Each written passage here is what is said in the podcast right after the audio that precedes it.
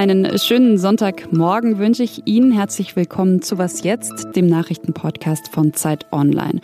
Und heute am 23. April, da schauen wir nach Myanmar, denn dort terrorisiert das Militär sein eigenes Volk und erhält mittlerweile Unterstützung aus Russland. Ein Thema heute bei Was jetzt. Außerdem sprechen wir über die Insolvenz von Tupperware. Die erzählt nämlich mehr über eine ganze Branche.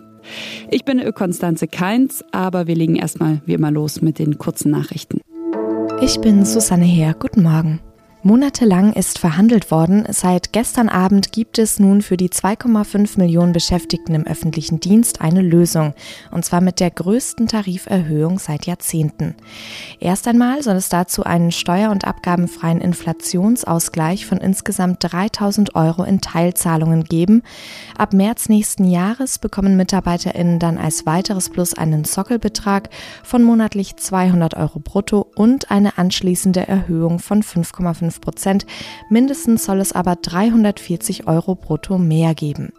Der Tarifabschluss gilt für tausende Berufszweige, unter anderem für Erzieherinnen, Feuerwehrleute, Pflegekräfte, Förster und Ärzte. Weitere Streiks sind damit vom Tisch. Wird Berlin bald von einem Bündnis aus CDU und SPD regiert? Die Antwort hängt vor allem von einem Mitgliederentscheid der Berliner SPD über den Koalitionsvertrag ab und die Ergebnisse des Entscheids werden heute Nachmittag verkündet. In der SPD-Basis und besonders bei den Jusos gibt es Widerstand gegen die Große Koalition. Die Jusos haben zur Nein-Stimme aufgerufen.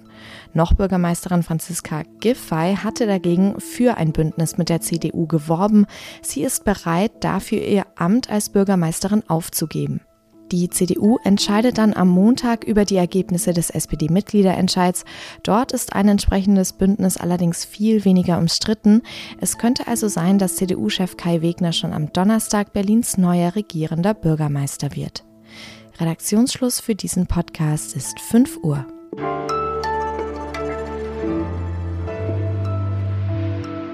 Es ist ein Krieg, den keiner kennt den viele vergessen. Und zwar spreche ich über den Bürgerkrieg in Myanmar in Südostasien. Das Militär kämpft dort gegen sein eigenes Volk und gerade sind die Kämpfe so schlimm wie seit Jahrzehnten nicht mehr. Allein seit Oktober gab es mehr als 200 Luftangriffe und vergangene Woche wurden bei einem Luftangriff auf ein Dorf 170 Menschen nochmal getötet. Man hört auch deswegen so wenig über diesen Krieg, weil es unglaublich schwierig ist, aus dem Kriegsgebiet zu berichten. Die Zeit Online-Autorin Verena Hölzel hat vor drei Jahren selbst noch in Myanmar gelebt. Mittlerweile ist sie in Bangkok und von dort aus hat sie jetzt für Zeit Online über den Krieg in Myanmar geschrieben. Also hallo nach Bangkok, hallo Verena. Hallo. Manche Hörerinnen und Hörer erinnern sich vielleicht noch an die Nachricht Februar 2021, als das Militär sich in Myanmar an die Macht geputscht hat und die Zivilregierung zerschlagen hat.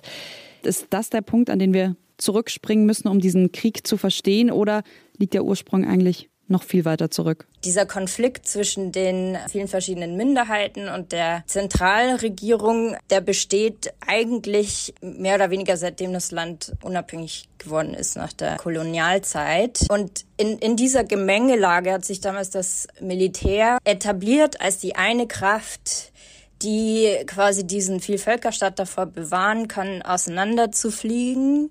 Und das haben sie unter anderem getan, indem sie diese Minderheiten unterdrückt haben und die haben sich dann natürlich auch äh, gewehrt.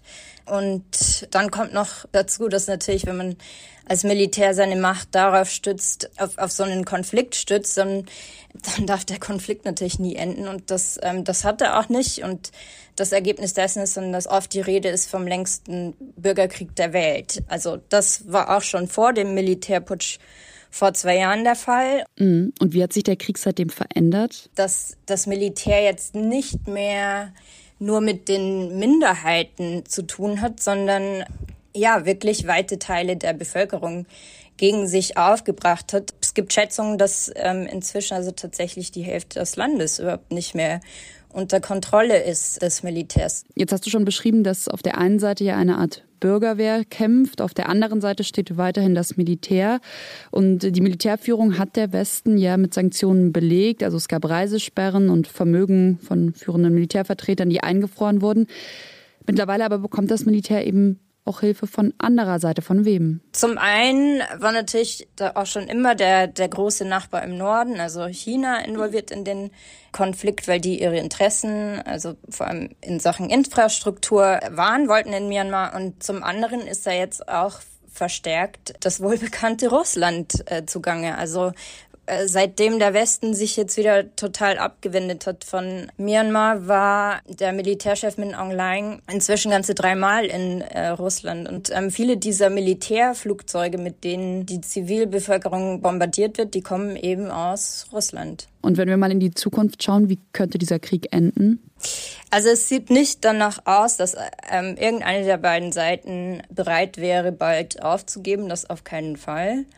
Was man sich vorstellen könnte zum Beispiel ist, also abgesehen von, von dem klassischen Abnutzungskrieg, dass tatsächlich irgendwann mal einer von diesen Generälen oder Soldaten zur Rechenschaft gezogen wird. Ähm, und solche Prozesse sind ja auch schon im Gange. Das äh, ist damals äh, gestartet worden nach der Vertreibung der, der Rohingya. Ähm, also der Internationale Strafgerichtshof und der Internationale Gerichtshof, die ermitteln ja schon. Und ähm, ich glaube, nachhaltig gelöst kann das sowieso ähm, nur werden, wenn irgendwann mal dieser, dieser Konflikt und diese Kriegsverbrechen, die das Militär da begeht, auch tatsächlich einen Preis haben. Danke, Verena. Sehr gerne.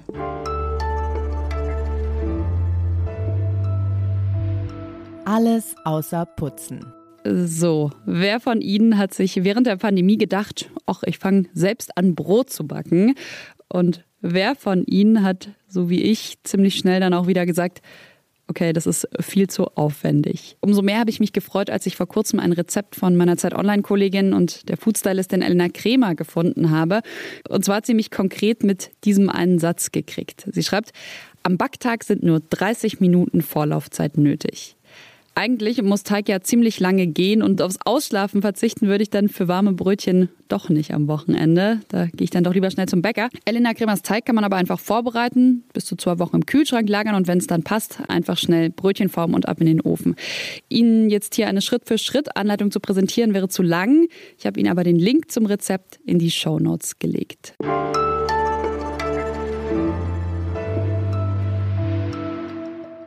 Es gibt eine Party, auf der ich nie war. A Tupperware Home Party, where you can see it demonstrated and order the Tupperware you need in fresh sun, sea and sky colors. Okay, das ist eine Werbung aus den 60er Jahren. Tupperware gilt als Pionier der Verkaufspartys. So über diese Partys kam man eben an die Plastikdosen, Schüsseln, Deckel.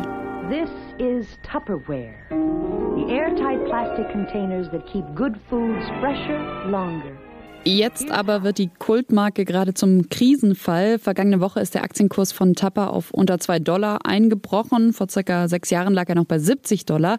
Das Geschäftsmodell funktioniert nicht mehr, muss man sagen, kann man sagen. Und zwar, so schreibt es meine Kollegin Ann-Kathrin Nezig aus dem Wirtschaftsressort der Zeit. Und zwar, weil sich Tapper genau wie andere Unternehmen an eine bedrohte Spezies richtet. Also, wer ist bedroht und was hat das mit Brotzeitdosen zu tun? Hallo Ann-Kathrin. Hallo Konstanze. Beobachter sagen, es gibt einfach coolere und eben auch günstigere Möglichkeiten, Essen zu verpacken. Äh, und damit wäre die Geschichte ja dann hier vorbei und wir würden auch sicherlich nicht im Podcast darüber sprechen. Du sagst aber, die wahren Gründe liegen tiefer und erzählen einiges über unsere Gesellschaft. Also lass uns mal eintauchen in die Tupperwelt. Ja, das ist total interessant, dass Tupperware oder Tupperware zwar von einem Mann gegründet wurde, Earl Tupper, äh, der Chemiker war, glaube ich, und der das Produkt einfach erfunden hat, aber zu einer Erfolgsstory, also zu wirklich so einer erfolgreichen Marke, wurde das erst durch eine Hausfrau, die heißt oder hieß Brownie Wees eine Amerikanerin, die eine geschiedene, alleinerziehende Mutter war und die eben die Idee hatte mit den Tupper-Partys, was dann auch wirklich schnell zu einem großen Renner wurde und aus diesem bisschen mittelmäßig erfolgreichen Unternehmen dann echt so eine Weltmarke gemacht hat. Und ähm, Brownie Wise, die war dann auch als erste Frau auf dem Cover von einem wichtigen amerikanischen Wirtschaftsmagazin und natürlich äh, die, die äh, Frauen, die Verkäuferinnen, die da die Produkte angepriesen haben.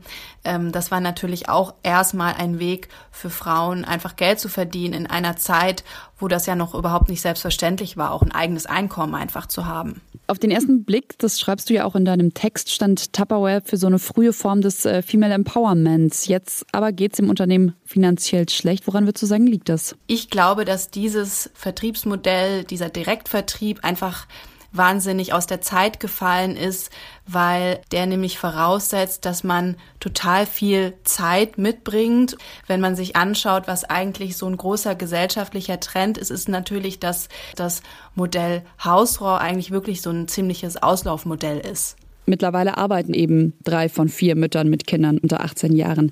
Wir haben jetzt über Tupperware gesprochen, aber es gibt ja sicherlich noch eine Reihe anderer Unternehmen, die von diesem Wandel betroffen sind.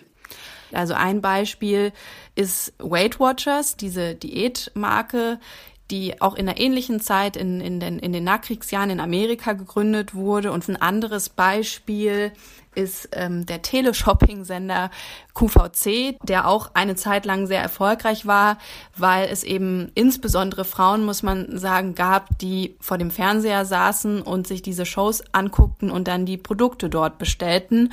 Und ich glaube halt, dass es diese Frauen einfach nicht mehr so in dem Maße gibt, die eben so viel Zeit haben. Vielen Dank an dich, Ann-Kathrin. Dankeschön. Und das war's von Was jetzt am Sonntag. Sie können uns wie immer gerne schreiben an wasjetzt.zeit.de geht das. Morgen früh begrüßt Sie dann mein Kollege Fabian Scheler hier. Tschüss, schönes Wochenende, schönen Sonntag.